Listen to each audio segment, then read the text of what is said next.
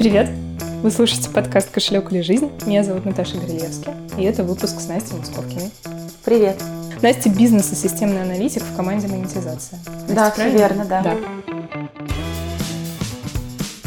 Настя, давай сразу начнем с твоей роли в компании. У тебя еще написано инженер-аналитик. Это буквально сочетание бизнеса и системного анализа. Вот можешь это комментировать? Да. И давай я сначала расскажу такую предысторию, и потом расскажу, почему у нас позиция называется инженер-аналитик.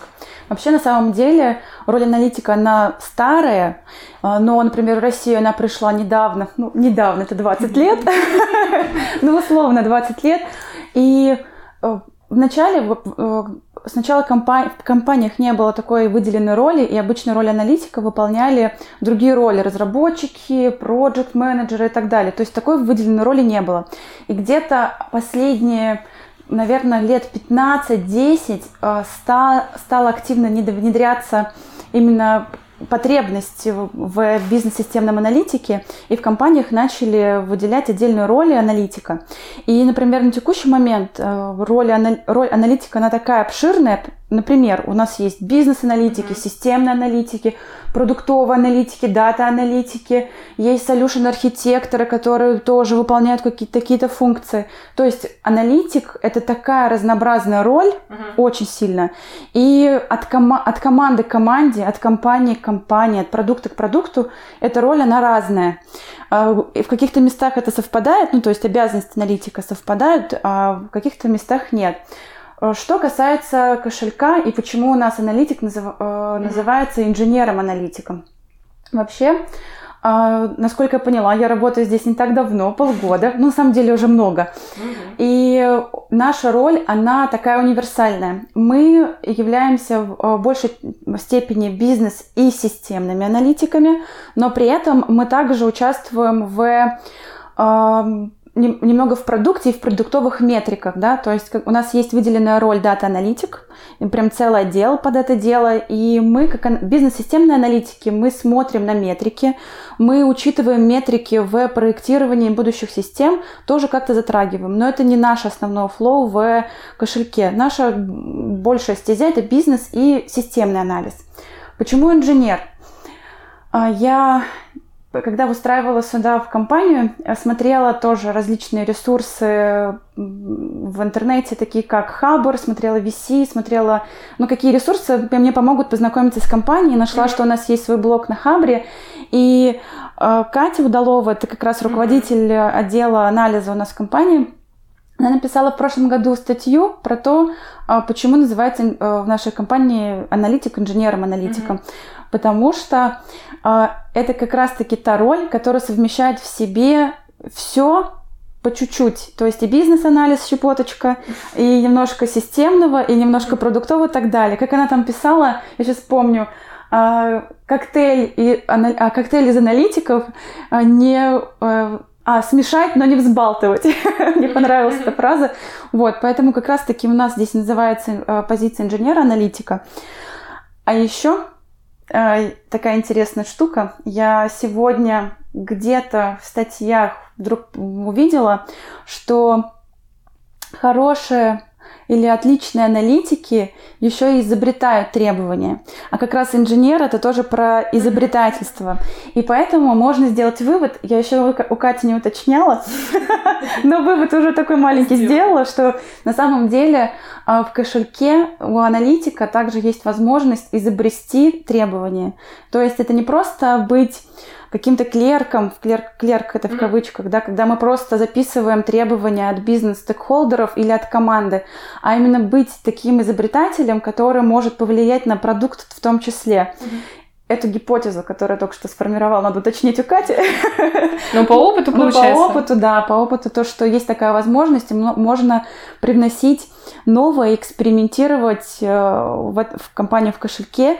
И на самом деле для аналитика это прекрасно. Ну, я говорю по своему опыту, по своему опыту, потому что э, иногда бывает скучно э, скучно работать над монотонными задачами, над рутиной. Mm-hmm. А эксперименты — это когда ты выходишь во что-то новое и начинаешь генерить идеи. Вот поэтому это, это уже ближе круто. к продуктовому менеджменту. Да, mm-hmm. это ближе к этому, но я как раз и говорю, инженер-аналитик, щепоточка yeah. того, щепоточка того, щепоточка третьего. Но хочу отметить то, что в кошельке не заставляют э, заниматься э, чем-то конкретным и не заставляют узким. тебя узким чем-то, да, то есть э, здесь все идет от твоих потребностей и твоего интереса. Вот кому-то больше нравится копаться в коде вместе с разработчиками, смотреть, выявлять архитектурные решения, и вот кому-то нравится больше быть системным аналитиком. Ой, то... Настя, а давай по ролям. Вот системно это он должен уметь программировать. Хорошо было бы. чтобы он мог программировать, потому что здесь важно а, мыслить э, систем, системой, да? да, что у нас есть в системе, какие могут быть интеграции, с какими данными мы работаем, взаимодействуем и так далее. Поэтому, если есть опыт в программировании, это тебе дает какой-то дает тебе фору э, перед теми аналитиками, которого, это, которые не имеют этого в смысле, опыта. фору на рынке или для бизнеса? На рынке, для бизнеса, для тебя самого. Вот, например, э, я, я сама заканчивала э, ВМК Казанского университета вычислительная математика кибернетика. Mm-hmm. И я по специальности математик-программист. И когда я пришла учиться в университет, я вообще в школе любила математику очень сильно. Я такая думаю, так, надо пойти на что-то связанное с математикой, yeah. с информатикой и так далее. Я пришла э, на ВМК, и я так была удивлена, неприятно, что бывает столько видов математики. Капец. Да. Вот там у нас была дискретная математика, а, матан, дифуры, а, численные методы в математике и так далее. То есть там было столько всего, и на самом деле, когда у нас были гуманитарные предметы, я так отдыхала. Я так была рада. Мой любимый предмет социология. Просто прекрасно. Ну так вот. Там много статистики в социологии. Тогда. И вот, но мне нравилось то, что есть такая вот отдушина в виде гуманитарных предметов, когда ты можешь немного переключиться. А вот с точки зрения вот математики, с чего я начала, я, мне тогда еще казалось, интересно, это мне пригодится в жизни или не пригодится. И вот недавно я обратила внимание, что ну, у себя в работе, в типовой, ну, то есть в, своих, в своей рутине я использую основу дискретной математики. То есть там я использую таблицы деревья решений и так далее, я э, использую именно инструменты логики, то есть это применяю в своей работе. И это осознание мне пришло совсем недавно. То есть я просто работаю свою работу, ну, я так условно, и только вот недавно до меня дошло осознание, что на самом деле я применяю те инструменты, которые мне давали в университете. И я на самом деле обрадовалась, потому что я люблю, когда э, что-то приносит пользу. Вот, и поэтому э, да, математика, а, программирование, ну то есть образование в этой сфере, это дает тебе какую-то фору, то есть ты а, больше понимаешь, хотела сказать внутренности, но это не совсем так. Ну, ты больше понимаешь про типы разных операций, тебе, э, ты быстрее можешь в это въехать. А mm-hmm. вот э, людям, у которых нет в этом образования, нужно больше времени в этом. И Но тоже возможно, ты имеешь в виду? Я, да, мне кажется, что возможно, потому что очень много курсов. Очень много курсов по программированию. А, мне интересно. И... Мы уже обсуждали, я помню, с Таней Молчановой, что вот курсы... Ну, сейчас просто дикая популяризация IT mm-hmm. по всем разным и понятным mm-hmm. очень причинам. Но все начинают говорить, что вот типа тестирование это путь в программирование. Mm-hmm. А что с бизнес-анализом, системным анализом? Ты считаешь, что тоже можно, да? Что вообще про курсы думаешь? Про курсы. А на самом деле я сама курсы бизнес-аналитиков в начале э, или бизнес, или системного анализа в начале не проходила, mm-hmm. но я проходила два года назад, по-моему, да, в 2020 году, курс по бизнес-анализу, э, который э, рекомендует Институт международного бизнес-анализа. Mm-hmm. То есть мне было важно откалиброваться. То есть я сейчас в IT примерно 10 лет, и у меня была такая было такое чувство, что мне нужно подкрепиться бумажкой. Ну, то есть, да. ну, что я делаю правильно. Это то твой одобрено. самозванец. Да. Ну, наверное. Во мне он просто большой сидел всегда. Я думаю, сейчас сидит с нами. Поэтому, мне кажется, я понимаю про бумажки. Потом, кстати, отпадает со временем. У тебя отпадает уже он? Я не знаю. Ну вот я сейчас как раз расскажу. То, что вот у меня была потребность э, в том, чтобы откалиброваться с рынком. То есть я работала до этого в одной компании очень долго. И в рамках компании я себя чувствовала уверенно. То есть я здесь выполняю вот такие-то задачи отлично, условно отлично. Uh-huh. А, то, что здесь у меня есть определенный грейд, меня а, каждые полгода там условно аттестуют, говорят э, мой грейд, мои точки роста. И я себя а, в, именно в компании я про себя все знаю, вот так. Uh-huh. Но мне было непонятно, кто я, как профессионал, как аналитик в, на рынке, в других компаниях э, по отношению к другим э, ребятам, другим э, аналитикам.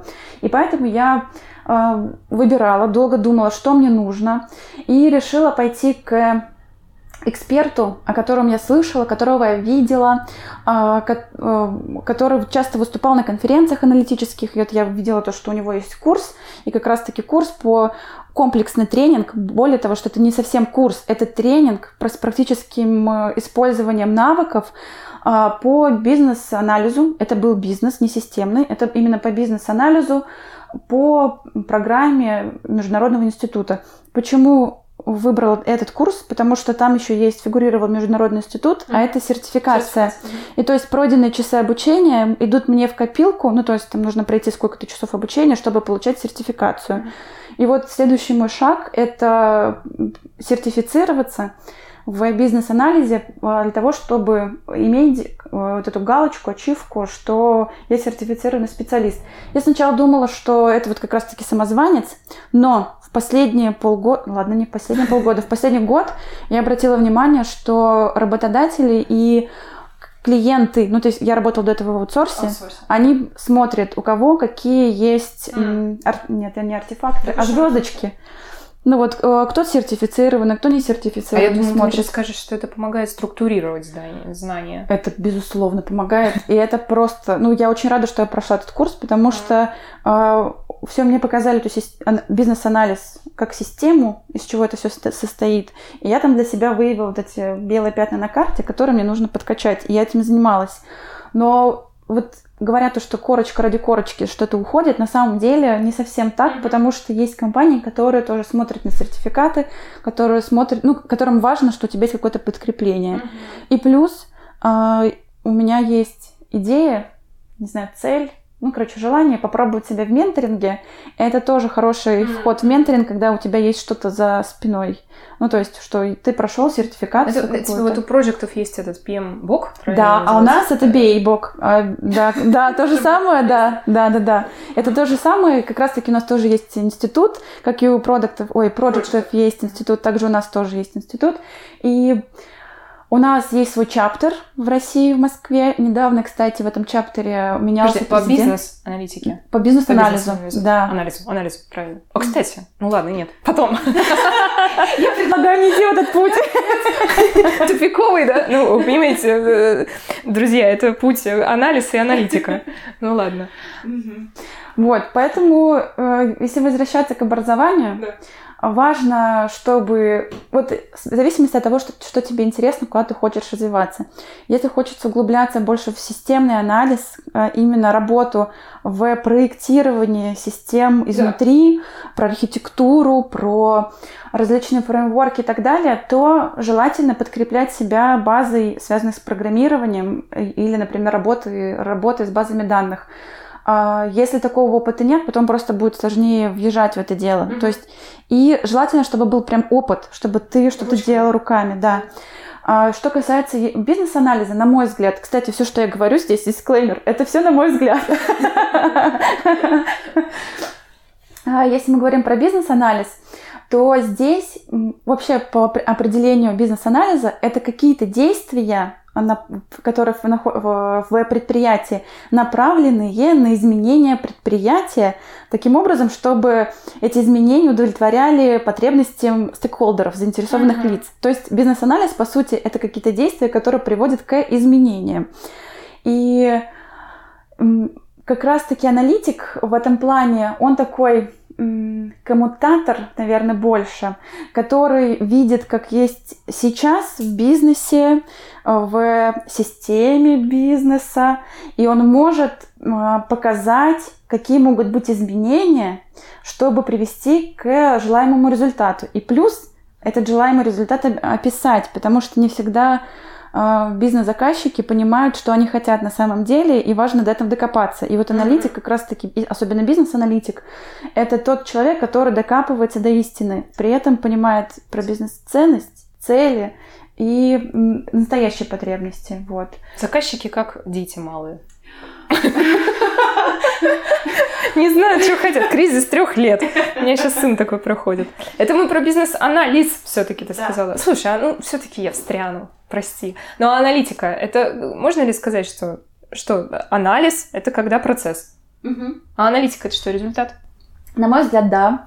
Хотя этих холиваров очень много. много. Я даже помню, я помню, подавала как-то э, доклад э, на mm-hmm. Analyst Days, что-то такое, или на летний аналитический фестиваль, фестиваль много лет назад. Я написала э, бизнес-аналитика, что-то такое, mm-hmm. типа какие-то приемы бизнес-аналитики. И мне, мне организатор или там куратор кто-то там ответил то, что может быть здесь не бизнес-аналитика, а бизнес-анализ все-таки. Я да. такая, ой-ой, пусть будет так. И попыталась в этом разобраться. Но вообще, на что я ориентируюсь? А я ориентируюсь на стандарты международные. И, например, вот у нас институт, Международный институт бизнес-анализа. Угу. Значит, я занимаюсь бизнес-анализом. Угу. Я вот как раз для себя это э, как-то для, ну, как-то для меня этот маячок, то, что там это бизнес-анализ, и поэтому я занимаюсь бизнес-анализом, не бизнес-аналитикой. Если попытаться раскручивать, на мой взгляд, бизнес-аналитика это все-таки про результат, про данные, про статистику, mm-hmm. про отчеты, дашборды. Mm-hmm. Вот для меня это вот как раз э, есть бизнес-аналитика. А бизнес-анализ это еще и в себя включает выявление требований, синтез-анализ э, данных, требований тех же самых, документирование, управление требованиями. То есть это такой комплекс э, работы, комплекс mm-hmm. задач, который не ограничивается финальным, э, финальной работой с данными. А, результатом. Ну, как бы представлением, да, mm-hmm. правильно? Мне кажется, стройное объяснение. Надеюсь. Ну вот и про системный анализ точно так же. И я вот, например, когда рассказываю про свою работу знакомым, которые не, не айтишники, да, не айтишники, я им как раз пытаюсь объяснить то, что ну, разница между бизнес-системным аналитиком, то, что бизнес-аналитик может быть без IT-системы. Mm-hmm. То есть, например, есть компания, и ты в компании оптимизируешь бизнес-процессы. То есть выявляешь вот эти бутылочные горлышки и пытаешься вот, э, вот эти бутылочные горлышки, от бутылочных горлышек избавиться. Что это по Голдрату? Почти, да. Почему бы нет, да. Ну, как цель, я услышала.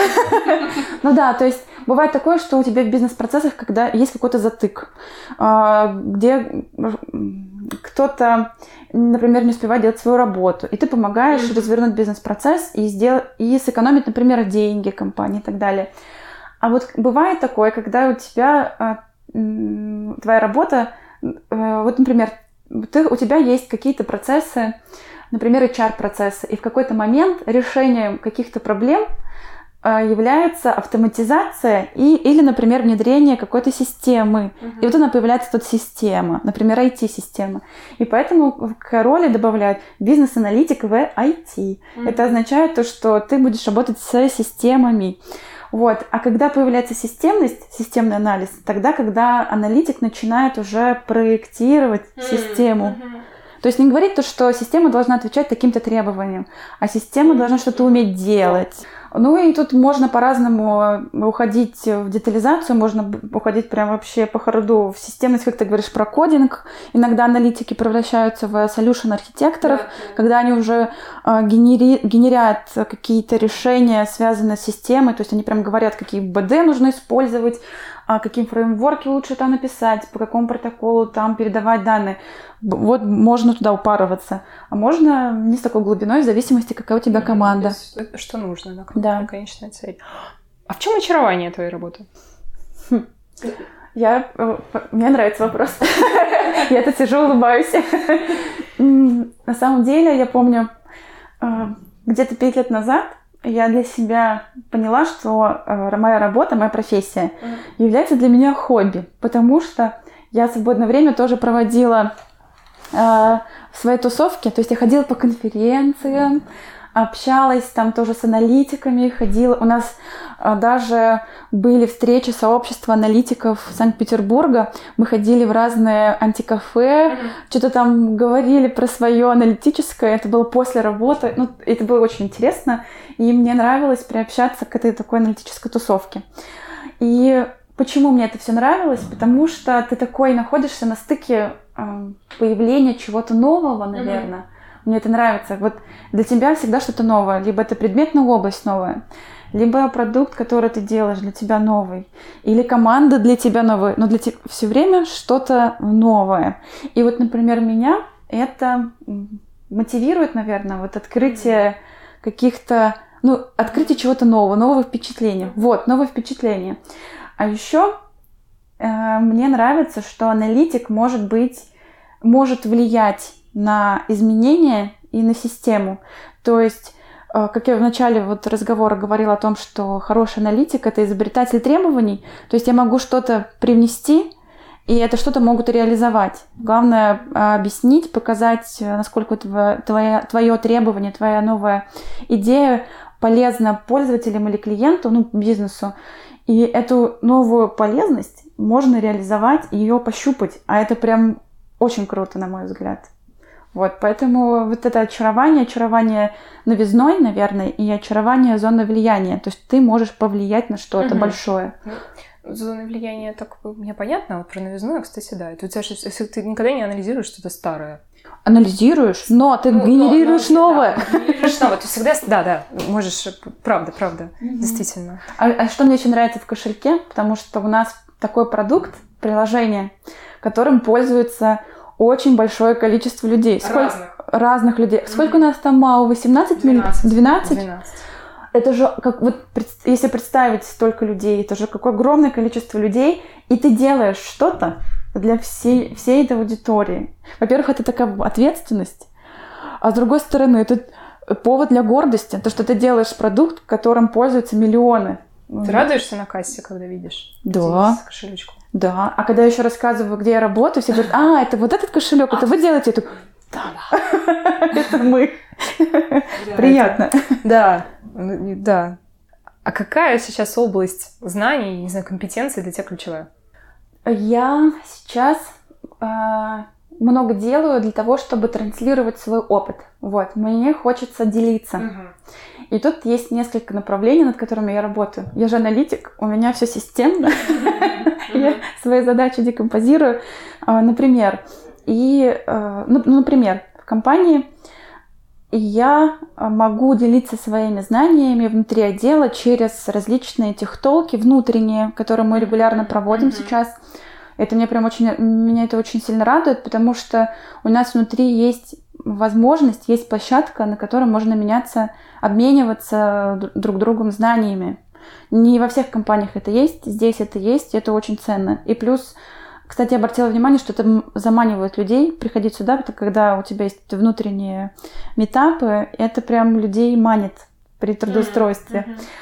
Вот, а, короче, вот эти внутренние технологии я там могу рассказать про задачи, которые я делаю, или инструмент, который я применила. Вот недавно я рассказывала, как, как а, я пишу индивидуальный план развития собственный. То есть я, как я использую его, что я там указываю, и поделилась с ребятами шаблоном, который у меня был, и показала, как я работаю в Notion, например. Вот. Вроде бы это не совсем про анализ, но это трансляция своего опыта, вот так, возможность трансляции Ты внутри опыта. в кошельке выступала? Да, да. Потом есть у нас э, техтолки, которые не в отделе, а вот на, на всю компанию. Поэтому я как-то вписалась в э, техтолк по тайм-менеджменту и рассказывала про спусковые крючки. Это одна из техник, которую предлагает Дорофеев. Mm-hmm. И вот я рассказывала, как я ее использую в работе. Это же тоже возможность э, продемонстрировать свои знания и рассказать людям об этом. И еще, что еще такого? Это менторинг. Вот у нас сейчас недавно был, э, был идея фест. Еще где-то называется идея фест? Кстати? Или только вот он в кошельке так Я только я первый раз слышала. Ну ладно, хакатон, да. Где мы генерили два дня а, различные идеи а, и презентовали эти идеи нашему жюри и всем сотрудникам кошелька. И как раз-таки в этом а, в этом хакатоне была одна из идей, это менторинг, и необычный менторинг. Я такой менторинг в компаниях раньше не встречала. Объясню, да, то, что здесь ребята предлагали сделать витрину менторов. Угу. Я для себя это называю marketplace менторов, когда каждый ментор может прийти и рассказать, э, чем он может помочь э, сотруднику кошелька, а сотрудник кошелька приходит на эту витрину, смотрит и выбирает себе ментора и может прийти по конкретной задаче, по конкретному запросу таким типом ментор, менторинга я не сталкивалась, ну, на рабочем месте. Uh-huh. У меня был другой опыт. У меня был друг, э, опыт, когда у меня есть постоянный ментор, который меня продвигает по профессии, помогает мне развиваться. И если он э, сам не до конца, например, где-то прошарен, он может тебе посоветовать, куда сходить uh-huh. или либо курс, либо человек и так был, далее. Да, правильно? Да, у меня был такой ментор. Mm-hmm. И плюс я э, выстраивала процесс менторства на прошлой работе конкретно такой, когда у каждого аналитика был ментор закрепленный, mm-hmm. и что можно было бы, что можно к нему ходить за как раз-таки своим развитием. Вот. В кошельке здесь немножко не предлагают не, такую, не такой mm-hmm. менторинг, но это тоже очень интересно. И я тоже думаю туда вписаться и попробовать поменторить э, каких-нибудь менти. Кстати, я думала всегда, что это менти, а это менти. Вот. И мне сама нравится такая штука, когда ты можешь рассказать э, что-то про свои навыки или про какую-то область. Поэтому, а, кстати, мне знаешь, почему нравится? Mm. Вот для, я, у меня есть такая формула в голове. Если ты хочешь в чем-то разобраться, тебе нужно об этом рассказать. Вот, поэтому я и в это пытаюсь идти, мне, мне это очень интересно. Вот, ну, короче, трансли... хочу транслировать свой опыт. И вот в кошельке есть все возможности, чтобы это сделать. И плюс я еще пытаюсь выходить вовне. Я часто выступаю на конференциях, потому mm-hmm. что мне это нравится и не нравится одновременно. Не нравится, потому что для меня стресс, а нравится, потому что, ну, мне нравится рассказывать, чем я занимаюсь. Я грубовато спрошу, но это про тщеславие тоже? Наверное, да. Наверное, да. Я тоже думала об этом. Но я это не навязываю кому-то, да, не навязываю, а просто рассказываю про свой опыт, uh-huh. и мне нравится получать обратную связь. Uh-huh. Кстати, вот это меня больше мотивирует. Не просто меня, меня, меня мотивирует не просто выступление, меня мотивирует обратная связь после выступления. Вот, например, а, на какой-то из конференций, которая прошла год назад, uh-huh. я была снова спикером, хотя уже на этой площадке выступала годом ранее, рассказывала про процессы мобильной разработки, то есть аналитик в мобильной разработке. И ко мне подошла после выступления э, девушка и сказала, что в прошлом году она тоже смотрела мое выступление. Mm-hmm. Я там рассказывала про э, управление требованиями и типа подходом GitFlow, который применяла в работе. И они у себя в банке, я не помню, какой банк, ну, они, э, она рассказывала, что они как раз-таки внедрили такой подход у себя в банке, ага. как раз-таки после моей подачи. Я, я рассказала... Не в нашем банке, любимом. Нет, в другом. В другом. И тут мне стало так приятно, как будто бы появилась какая-то ценность, да. как будто бы миссия какая-то, что вот я что-то рассказала, Совпало. да, и это кому-то стало полезным, и поэтому меня это мотивирует, потому что почему люди ходят на конференции? Его не знаю, кстати.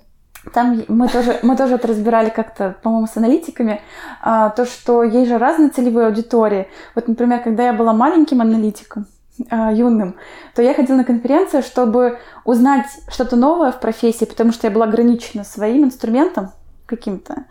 И я там не знала, что есть еще. А на конференциях ты слышишь, что есть еще. И у тебя прям формируется какое-то представление о профессии. Ну, то есть ты вдохновляешься да. искренне. Не пугаешься, что вот ты Нет. не доросла до чего-то? У, ну, у меня не так сработало. Я помню, как раз-таки на, э, у нас в Петербурге в 2013 году 13-14 была такая тусовка IT Global Meetup. Uh-huh. И на этой, это такая площадка для сообществ, IT-сообществ э, Петербурга, где были аналитики, даже чары, проекты, продукты, а, программисты на различных языках, которые пишут. Ну, то есть очень такая мощная тусовка. И мы такие разбивались там ну, как островками. Вот у нас был uh-huh. островок бизнес-системных аналитиков. И именно в 2013 году, это был где-то в декабре, в ноябре, я услышала первый раз про agile, Хотя я в профессии тогда была уже год, наверное, полтора, и у меня кто-то из одногруппников работал по спринтам. Я помню, еще спрашивал, что такое спринты? Но мне почему-то не отложилось в голове, что это про а, подход к работе, да. И тут я услышала про agile, там э, как раз-таки говорили про user stories, еще что-то, и я не могла понять, а почему люди называют бизнес-требования юзер старой или пользовательские требования юзер старой.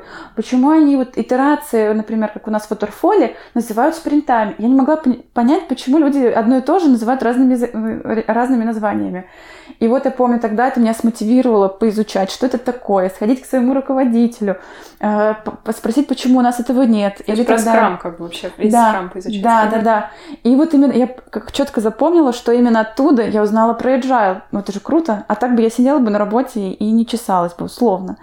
Вот. Э, вот для малышей для молодых специалистов это классно услышать что-то новое, о чем, о чем он, э, специалист не знает.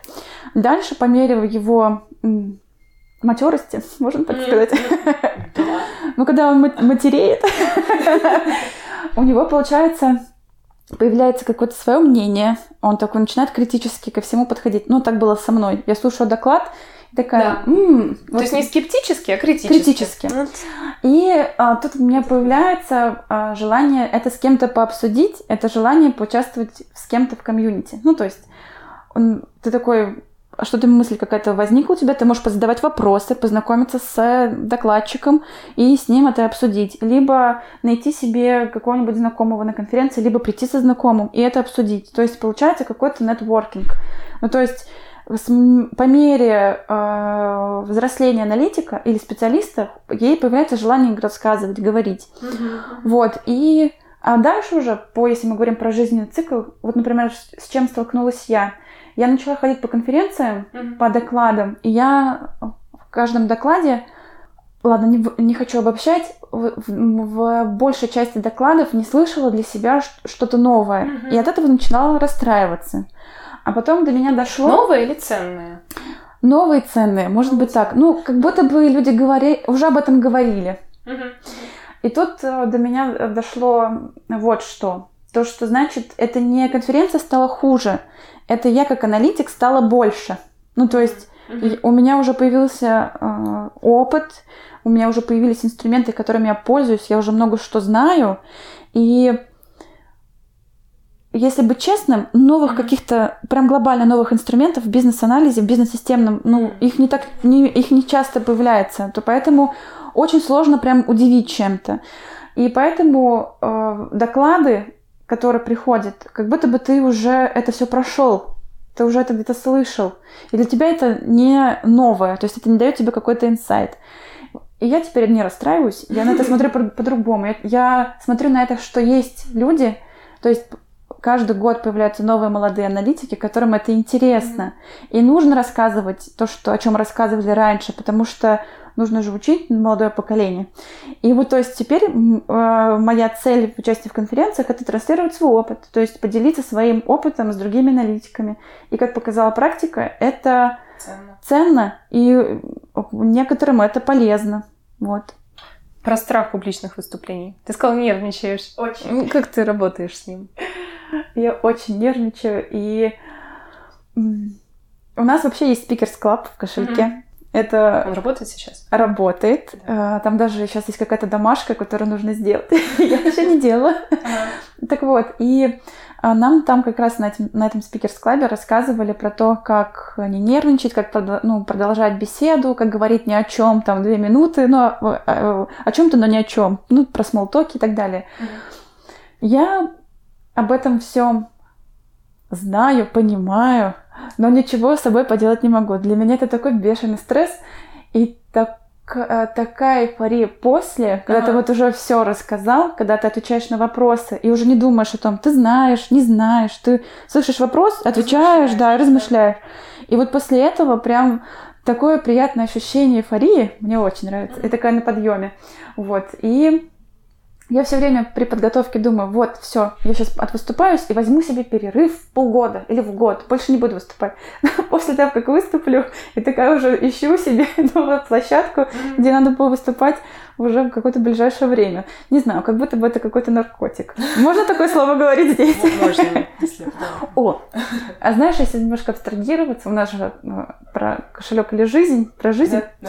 Я тут э, сдавала генетический тест у, у одной из э, компаний, которые расшифровывают, да, да, да. там, по-моему, 5%. Да, да, про вот это.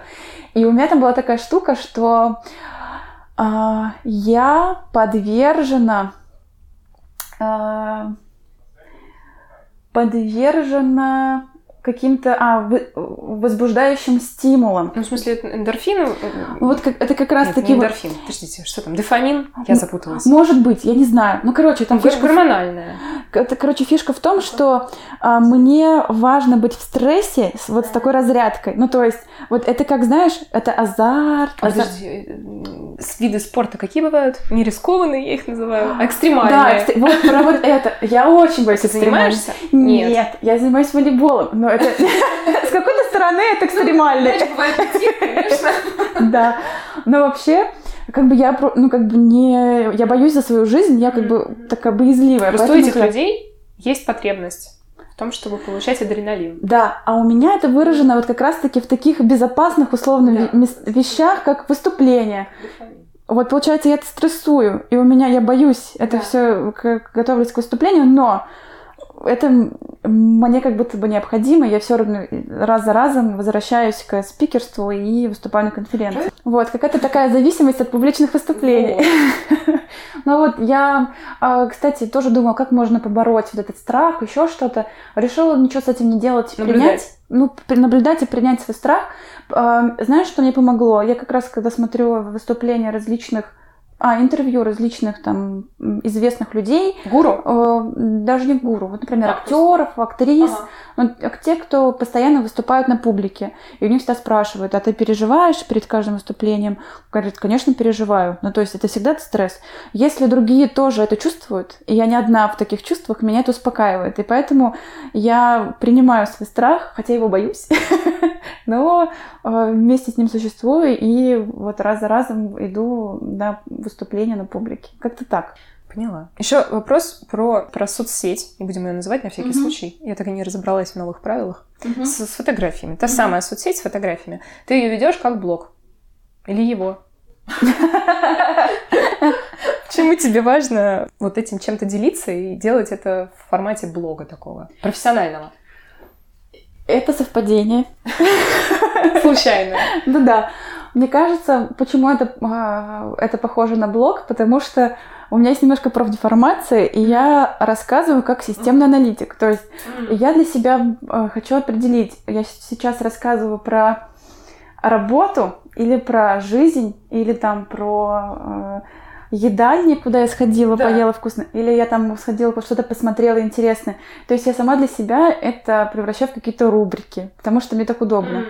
И, например, я активно веду там э, хэштег свой, у меня есть Московкина в театре, и по этому хэштегу я этот, пишу свои заметки э, с театральной жизни, театральной, концертной жизни, то есть я хожу, смотрю и пишу какие-то свои заметки. И это делаю для себя больше, в большей степени, потому что я обратила внимание, что очень быстро забывается э, остается только впечатление, а детали забываются. Угу. И мне так жалко, угу. потому что иногда бывают такие интересные детали, и поэтому, если ты их не запишешь, то ты про них точно забудешь. А если запишешь, можно к ним вернуться и вспомнить. И это так интересно, потому что, например, ко мне приезжают знакомые или обращаются друзья или приятели, спрашивают, а куда сходить, например, mm в Мариинке. Или я, вот, например, недавно у меня был такой случай, э, моя коллега э, собиралась пойти на «Спящую красавицу» в Маринку, а я такая, так, подожди, я была на «Спящей красавице», сейчас посмотрю свой А-а-а, фидбэк. Я перешла, я, ей, ей тоже отправила свой пост, и там как раз были мои заметки э, про этот балет. И это как раз-таки вот та систематизация, которую я люблю. Вот, и поэтому я так веду свою, свою соцсеть, так, чтобы мне было удобно вспомнить Кстати, не стеснялась ты вот про все рассказывать? У тебя не было такого, что... Так я не профессионал, я рассказываю свое мнение, поэтому не стесняюсь. Но это же мое мнение. Я стеснялась свое мнение. Вот я сейчас э, не так давно начала телегу свою, причем для своих друзей вести. И я первое... Да и сейчас стесняюсь. Ну, у меня, наверное, такого не было. Ну ладно, вот со своими театральными заметками такого нет. А, например, а, если я что-то пишу по работе, ну, например, про инструменты бизнес-аналитика или бизнес-системного аналитика. Так, а, у меня был такой кейс, что я после конференции э, набросала какой-то пост, и там было про то, является ли авторизация, или, ну, как раз, ну, является ли авторизация юзер старей или use case, что-то такое. Ну, короче, uh-huh. это что-то техническое, а не э, пользовательское. Uh-huh. И я вкинула эту мысль, которую услышала на фестивале. И ко мне там неожиданно мой приятель, который, с которым мы работали на прошлой работе давным-давно, он сейчас работает, по-моему, в Mail.ru или уже ушел туда, неважно. И он мне написал свое мнение, то, что на самом деле авторизация может быть... Прикопался. Нет, не прикопался. А.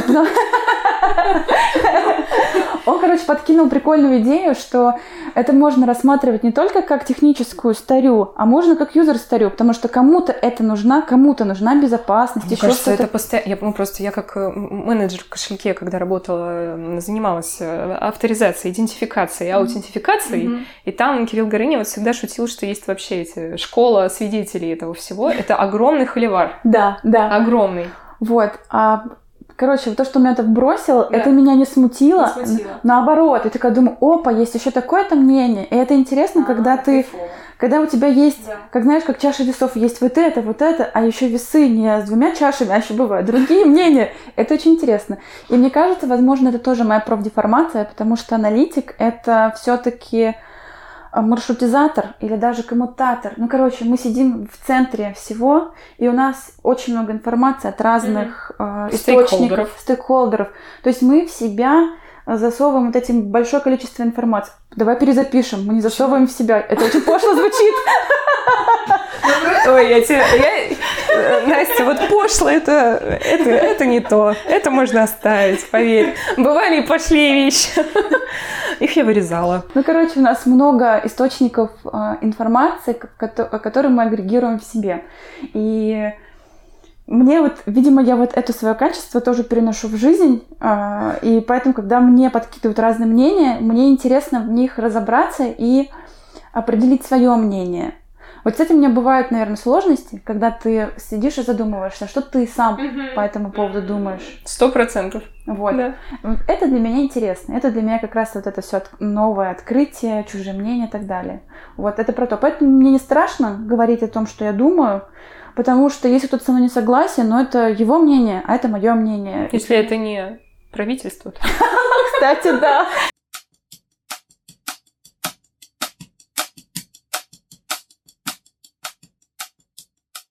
Мы уже к театру, мне кажется, перешли. Угу. Вот расскажи, наверное, я очень люблю театр, очень редко там бываю, поэтому даже не знаю, имею я право сказать. Имею. Имею я право или как там у Достоевского, да? Расскажи о самых впечатляющих и вдохновляющих. Я э, так много начала ходить в театр именно в Петербурге. Мне кажется, этот город, ну наш город, он этому способствует. Mm. Мне так кажется.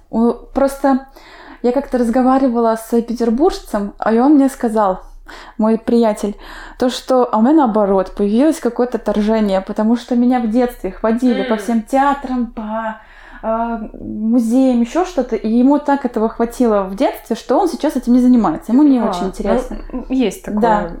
А у меня как будто бы у меня было такое в школе. Я сама выросла в Чувашии, в поселке Урмары.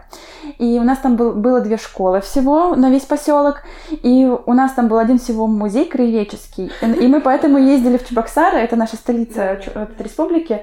Мы ездили как раз-таки туда на театральные постановки, смотрели, в кино нас вывозили а, ходили в музей. Ну, то есть нас приобщали, и для нас это был праздник. И, видимо, вот это чувство праздника у меня осталось до сих пор. Поэтому, когда я хожу на какие-то культурные мероприятия, в том числе в театр. Для меня это такое ощущение праздника. Я туда хожу, как будто бы сегодня не будний день, а вот какой-то особенный день. Вот это для меня такое чувство праздника. Mm-hmm. И что такое самое яркое я посмотрела?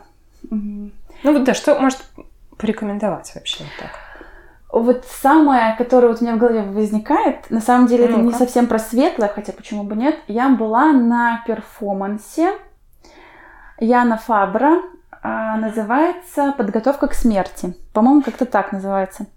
И почему мне это, э, почему мне это запомнилось?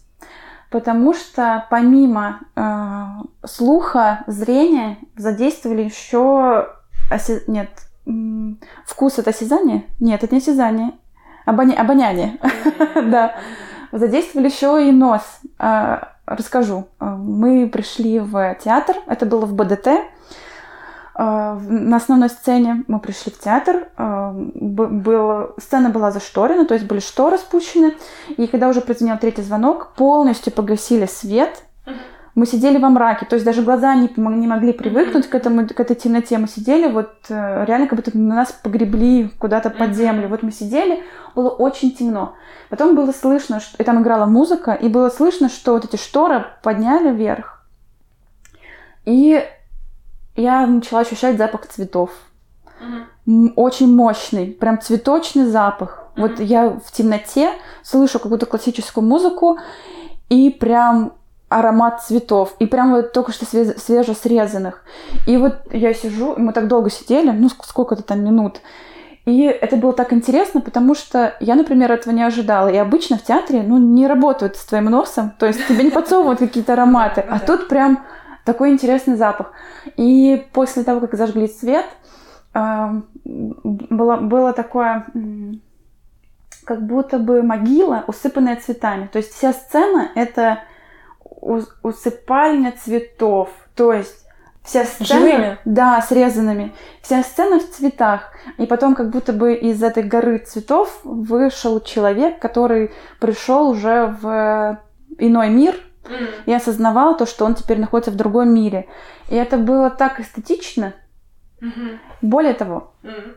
Это еще не все. А теперь уже я поговорила про, это, про запахи, а теперь про саму картинку визуальную.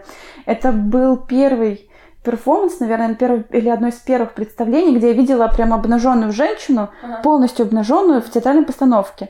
И это было не пошло, это было очень красиво, и там было, это так все было хорошо вписано, что ну, как бы не хотелось не плеваться, там mm-hmm. ничего такого. Не возмущаться. Не возмущаться, а именно там было так все красиво и эстетично. Мне поэтому очень сильно понравилось. И, а так как это было приготовление к смерти, это навевало какие-то ну, определенные мысли про про жизнь, про смерть. Про, про... естественность, да. наверное, всего этого. И, и про красоту в том числе. И поэтому это меня, на меня в, ну, оказало большое влияние, мне кажется. Ну, то есть я впечатлилась. И как-то с новой стороны. Просто у нас, мне кажется, тема смерти в обществе табуирована. Да. И она такая темная, черная, безрадостная. Да. Конец всего. И страшная. И страшная. Ну, это а, ее не отменяет. Угу. Но это же и естественное. Вот. И тут, получается, было, были такие зарисовки автора на да. тему... Какая она еще да, может быть. Да.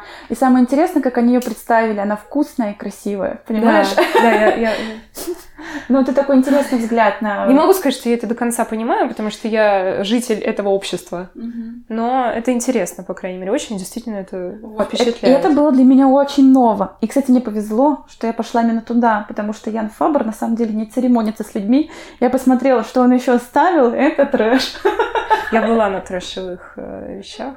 Была, бывала. Угу. Я понимаю о чем то Потом мне после таких вещей часто снятся такие Ого. странные. Ну, я, видимо, впечатлительный человек. Или у меня там как-то подсознание отрабатывает, mm-hmm. знаешь, избавляя. Говорят же, что ночью, если тебе снится много снов, у тебя избавляется подсознание от всякой всячины.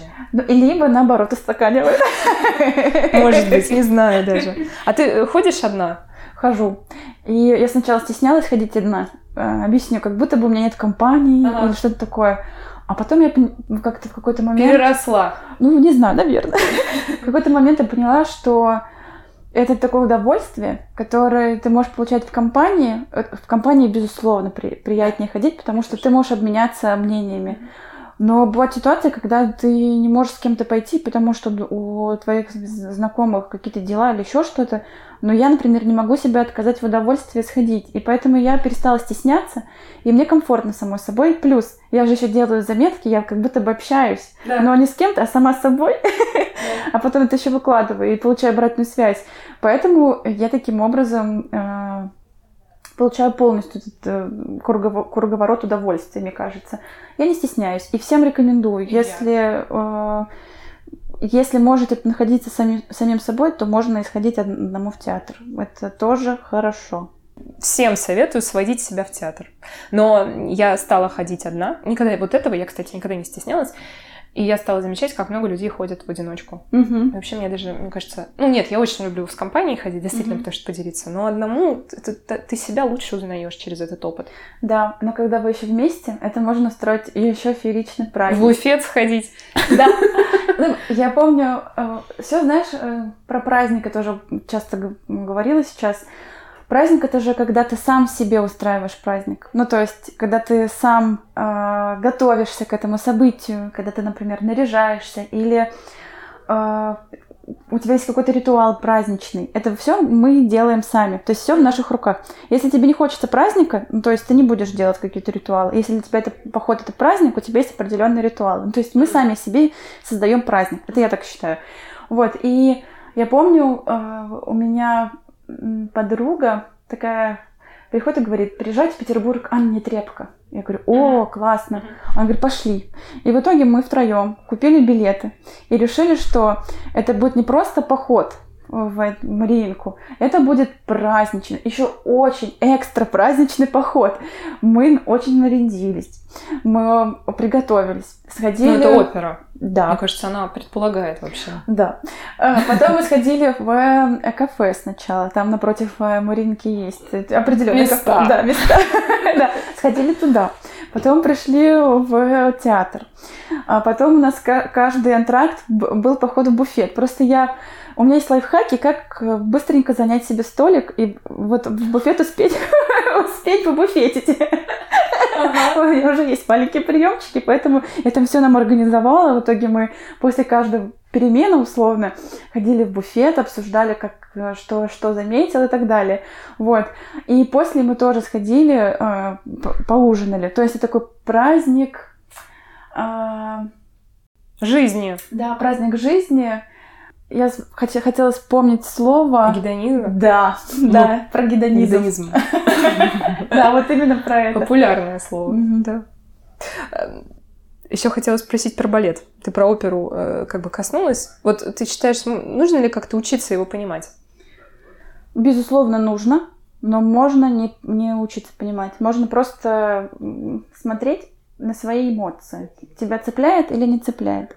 Ну вот, например, можно смотреть одну и ту же постановку, у меня mm-hmm. был такой опыт, и по-разному ее воспринять. В смысле, ты имеешь в виду разные труппы? Да, да. Mm-hmm. Постановщики? Или, например, э, танец — это же тоже язык, как музыка — это язык, танец — язык. И танец, он как язык, он должен тебе что-то рассказывать. И mm-hmm. важно уметь прочитывать, да, что ты видишь на сцене. Я помню, как-то смотрела Ромео и Джульетту, uh-huh. Я понимаю либретто, то есть я знаю, о чем это, о чем будет балет. Ну, Ромео и Джульетта, понятно. Мы все, мы все читали, смотрели и так далее.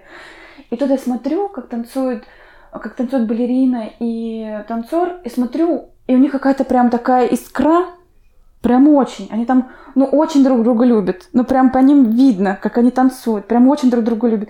Я немножко смутилась. Думаю, ничего себе, у них что ли роман? В итоге я такая посмотрела, а, ну, не погуглила, посмотрела, то ли я посмотрела в той же соцсети, которая запрещена. И в итоге они оказались муж, муж и жена. И я так была рада, что я это отметила. То, что это прям видно, то, что у них там искра не сыгранная, а настоящая. Вот поэтому что ты не моралист? А внимательный зритель. Ну вот, э, на мой взгляд, э, если мы говорим вообще про определение искусства, искусство, оно же тоже субъективно в, больше, в, больше, в большем объеме, неправильно говорю. Короче, искусство субъективно. Что-то может тебя цеплять, вызывать в тебе эмоцию, и для тебя это искусство, а что-то может не вызывать в тебе эмоцию. Важно, чтобы была эмоция. И, например, я когда смотрела раньше балет, я смотрела на сюжет, пыталась mm-hmm. найти сюжет, пыталась, чтобы танец мне что-то рассказал. Потом я перестала вчитываться, а начала э, ощущать, mm-hmm. что, какие чувства во мне это вызывает, э, какие эмоции я вижу. И это стало намного интереснее. Э, при этом я знаю людей, которые смотрят на танец, на балет, как на композицию. То есть это же бывает, когда участвует большой кардебалет, это же выстроенные ряды mm-hmm. девушек, балерин или мужчин, и как там все поставлено, как поставлена хореография, кто как тянет ножки. Вот это тоже очень... Какой-нибудь Дон Кихот, когда смотришь, да. да? А еще зрелищный. Мне, мне нравится Жизель. Обожаю второе действие, это когда там уже вот этот э, танец я забыла, как их называют. Ну, то есть де- танец девушек, когда они там в белых платьях. О, боже, это очень красиво. И я иногда думала, э, хочется уметь оценивать красивый, технично это балет mm. или нет. Я пока не умею определять. Я могу пока определить. Но, мне кажется, в Маринке нам это вообще не понять, потому что там все-таки технично. А вот если ты сходишь во что-нибудь, ну, попроще, ты сразу поймешь. Кстати, я недавно ходила куда попроще, там прям видно было, вот, что видишь, например, музыка не соответствует движению. Ты сразу поймешь. Ну вот. И я как-то в одно время загналась, и я такая начала смотреть много интервью с э, Николаем Цискоридзе, где он там говорит про ножки, там про э, технику, еще что-то. Но у меня не отложилось в голове. Вишневская. Да. Виш... Вишневская. Вишневская. Вишневская. Я, виш... Диана Вишнева. А, Вишнева. Вишнева. Диана Вишнева. Вишнева. Вишневская. Короче, я была на Диане Вишнева один, два раза. Ой, и как? Я была нечаянно. Я не знала, что там она будет выступать. Я пришла на Анну Каренину. Я была просто в восторге из того, что я ее вижу. Потому что я за ней следила в соцсети. И поэтому я, когда ее видела, я просто была в восторге. Ну, то есть для меня, как для фаната, наверное, это было такое чувство, когда ты видишь, наконец, того, кого ты раньше не видел. Да. А второй раз я смотрела с ней, по-моему, Кармен, какие-то части. В смысле, посмотрела... Там... Э, Сама сидела и смотрела да, в реальном... Да, да, да. Не по культуре. Не по культуре. В Маринке там иногда бывают э, мини-балеты, да. когда там части балетов да. из разных собираются в один концерт. И вот одна из частей была, по-моему, Кармен, по-моему, была. И, я, и там, вот я когда говорила про эмоции, и там я не почувствовала эмоций. То есть Кармен это же про страсть, еще что-то. А Диана Вишлева, она такая техничная, прям вот про технику. Это было очень красиво, но я не, учу, не, не почувствовала страсти. страсти. Угу. Я сидела с ней один раз, только в БДТ недалеко мы от нее сидели. О, когда да. она была другой балериной? Да нет? Нет, ну в смысле она ничего не делала, она сидела в зале, как зритель. И я думала, ну почему я не могу попасть? На Диану Вишневу в другом контексте. Нет, я только на Ульяну Лопаткину вот ходила, ну, конечно, Бейдерку. Это примы, все примы э, балерины, э, Маринки. Угу. Это такой труд. Я так восхищаюсь. Это это же вся жизнь, да? Мне кажется, всю жизнь ну, я, у меня двойственное вот впечатление, потому что мне кажется, что это жертва. Жертва, мне тоже ну, кажется, и, что я как-то вот, э, вот, знаешь, даже этот фильм с Натальей Портман, мне он не могу сказать, что понравился, но я понимаю, что он точно рассказывает Черный лебедь. Угу. Он точно рассказывает вот про эту всю историю, мне кажется. И вообще балет такая. Для меня это болезненная история. Ну, красиво очень. Очень красиво. И, и еще знаешь, мы говорим про балерины, про их жертвенность, а mm-hmm. еще можно посмотреть под углом создателей балета, mm. потому что вот те же самые массовые постановки, это же надо какое мышление объемное, абстрактное, пространственное иметь, чтобы построить так красиво кардебалет, Mm. Так красиво декорации, и чтобы это прям ложилось в картинку, чтобы это все в комплексе с тобой разговаривало, рассказывало mm. тебе историю. Mm. Вот мне э, в детстве вообще ничего не понимала в балете. А, сейчас я недавно сходила на Дон Кихота и поняла, что что-то со мной явно изменилось, потому что я думала, что я от красоты в какой-то момент прям заплачу. Ну, у меня есть mm-hmm. это, вот эти слезы от красоты. Mm-hmm. И тут просто вот как ты рассказываешь, что там лошадь и ослик. выходила. И ослик. И ослик. И это звучит смешно, но правда, когда это выходит, э, я не знаю, я просто была, даже не могу передать это, ну, мне очень понравилось, я была в восторге. Такое же чувство у меня было на цирке du Soleil кстати, я вспомнила. Я, это была моя мечта попасть на цирк du Soleil. Я однажды э, хотела пойти в Казань, но я, мне там не, не сложилось. Потом, когда мы переехали в Петербург с мужем, и я такая видела в афише где-то цирк дю Солей. Я такая думаю, надо. Надо. Какое было, мое было разочарование, когда это был не совсем цирк дю Солей, а цирк дю Солей были продюсерами, а, а. был какой-то цирк Алуаз, или как-то не а. помню, как называется. И там было такое, там элементы э, с мотоциклами, mm. с скейтбордами. Ну, прикольная такая молодежная тема. Цирк дю Солей. Ну, я не знаю, я надеюсь, что все облагоразумится, и он к нам еще приедет. Mm-hmm. Потому что это, конечно, стоящая штука. Mm-hmm. Настя, что тебя очаровывает в людях? Меня, например, очаровывает твоя фамилия, мне очень нравится. И она такая же задорная, как ты. Московкина? Мне очень нравится. Московкина, да. На самом деле, э, моя фамилия — это фамилия мужа, и я бедного мужа, наверное, э, Короче, он устал ждать, когда я сменю фамилию. Я, короче, не поменяла фамилию не сразу, а ага. спустя какое-то время. Тебе нравилось твое прошлое? Да, я была Александрова, и мне нравилась моя фамилия. Ну, сейчас мне тоже нравится, я вполне себя ассоциирую с моей фамилией. Мне кажется, дело привычки. И, ну, как бы, все хорошо. Мне тоже нравится моя фамилия. Но мне никто не... Да, и муж доволен. Ну, мне не делали комплименты, поэтому спасибо. Пожалуйста. Так. Что тебя очаровывает, да, в людях? Помимо их фамилий. Так. Меня подкупает, наверное, энергия и харизма. Э, когда, когда человек открыт, и когда к нему можно подойти. Вот, ну, не ко всем людям можно подойти, на мой взгляд, да. Иногда ты... Это твой собственный барьер. Тут да, мне тоже кажется, мне кажется, подойти можно ко всем, просто от да. кого-то ты быстро отойдешь. Вот. А вот поэтому меня очень, меня очень привлекают люди, э, с которыми можно быстро найти контакт, и которые вот очень харизматичные. Я прям подпитываюсь харизмой других людей. Я на это обратила внимание. И мне прям приятно э, находиться в их в обществе. Я прям сама вот э, часто прихожу за советом или рассказываю свои новости к тому, кто сам дает мне эту энергию. То есть для меня важно э, важен какой-то взаимообмен вот такой mm-hmm. вот энергетический. Ой, я прям, я сейчас говорю как Блиновская, если честно.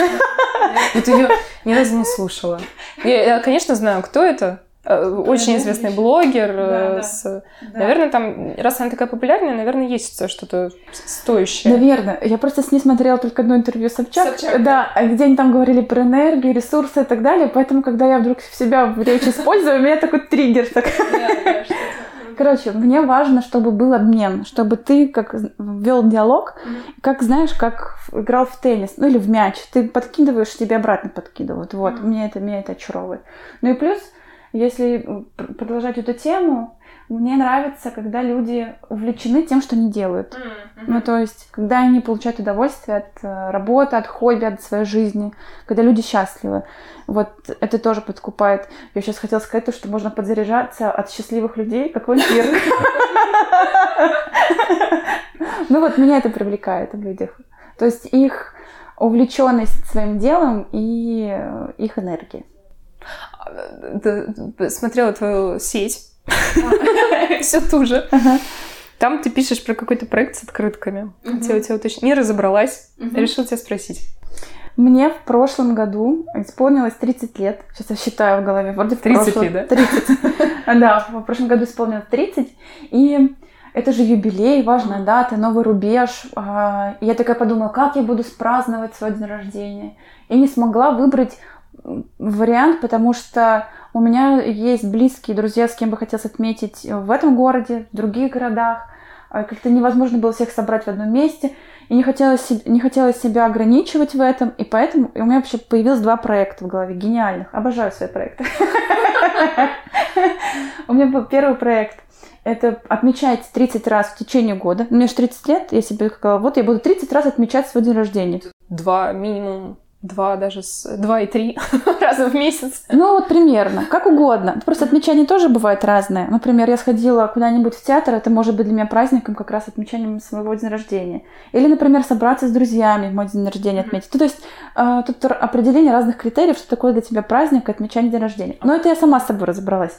Вот, это был первый проект. Я решила себе ни в чем не отказывать и отмечать свое день рождения с теми, с кем я захочу, столько раз, сколько я захочу. И мне от этого стало так хорошо. Ну, то есть я такая, не надо ограничиваться одним днем, можно весь год праздновать.